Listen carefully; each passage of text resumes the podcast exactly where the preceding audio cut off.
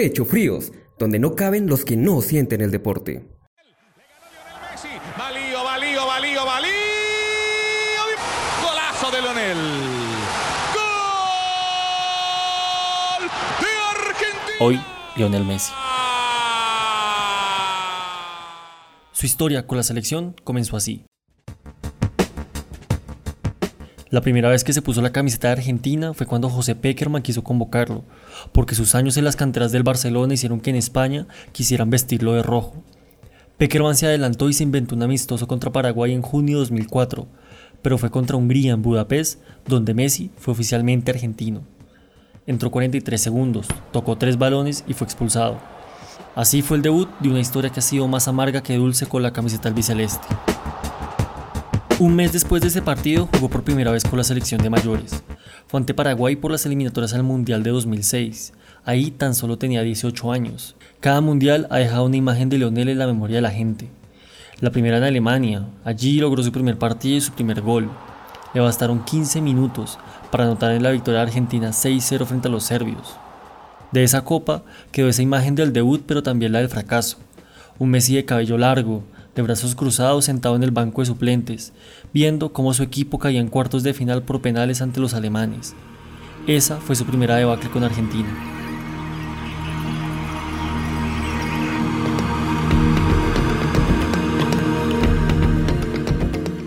Luego vendría Sudáfrica. En 2010, esa selección llena de egos y con muy poco trabajo táctico se vio doblegada de nuevo en cuartos de final contra Alemania. Y ahí, con la mirada perdida y con los brazos de la cintura, a Messi se le escapaba su segundo chance de ser campeón del mundo.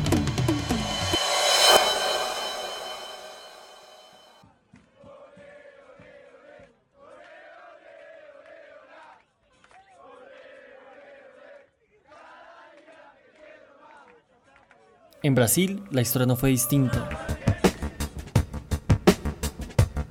Cuando en la semifinal le ganaron por penales a Holanda, se le vio corriendo, alegre, con los puños apretados celebrando un gol que le daba la oportunidad, por primera vez, de ser campeón. En la final del Maracaná, su equipo fue un espejismo y el llanto y la tristeza se apoderaron de un hombre que vio cómo Alemania levantaba la copa que él quería. La historia amarga con la camiseta argentina continuaría con la Copa América. En Chile, el equipo pasó a ser él, porque desde la partida de Riquelme, de Verón, de Cambiaso y Zanetti, la selección era él y otros 10. En esa Copa América llegó a una final ante los locales y perdió la posibilidad de darle un título a su país. Al año siguiente, en la Copa Centenario, volvió a llegar a la final, pero el 10 se quedó sin nada.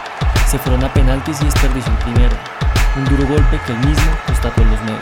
Está, la peleé mucho, lo intenté, ya son cuatro finales, no pude ganarla, hice todo lo posible. Una decisión que no duró tanto tiempo. Un hombre competitivo como él no podía perderse el chance de jugar un mundial. Antes de llegar a Rusia volvieron a sufrir. En la última fecha, Messi, él, solamente él, se metió al mundial. Le hizo tres goles a Ecuador y logró un cupo.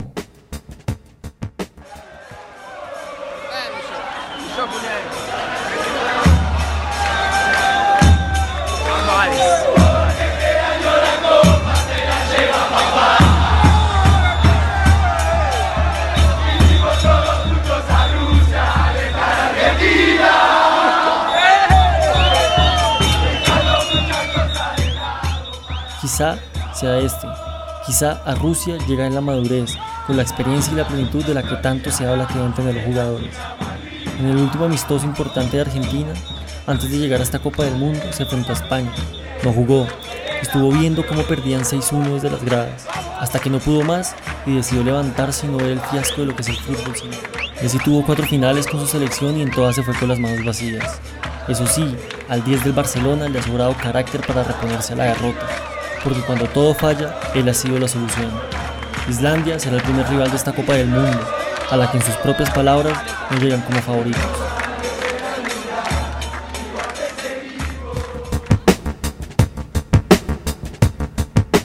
Sigue siendo la misma selección carente de fútbol, pero cuidado, porque equipo donde juega Messi siempre es candidato al título.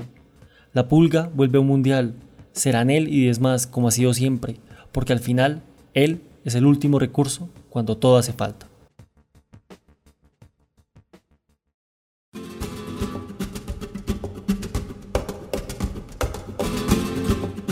Sus comentarios y sugerencias las pueden hacer en arroba al espectador y en Twitter nos pueden buscar como espectador deportes. Y para seguir toda la información de esta Copa del Mundo nos pueden ver y leer en www.elespectador.com. Gracias por escuchar.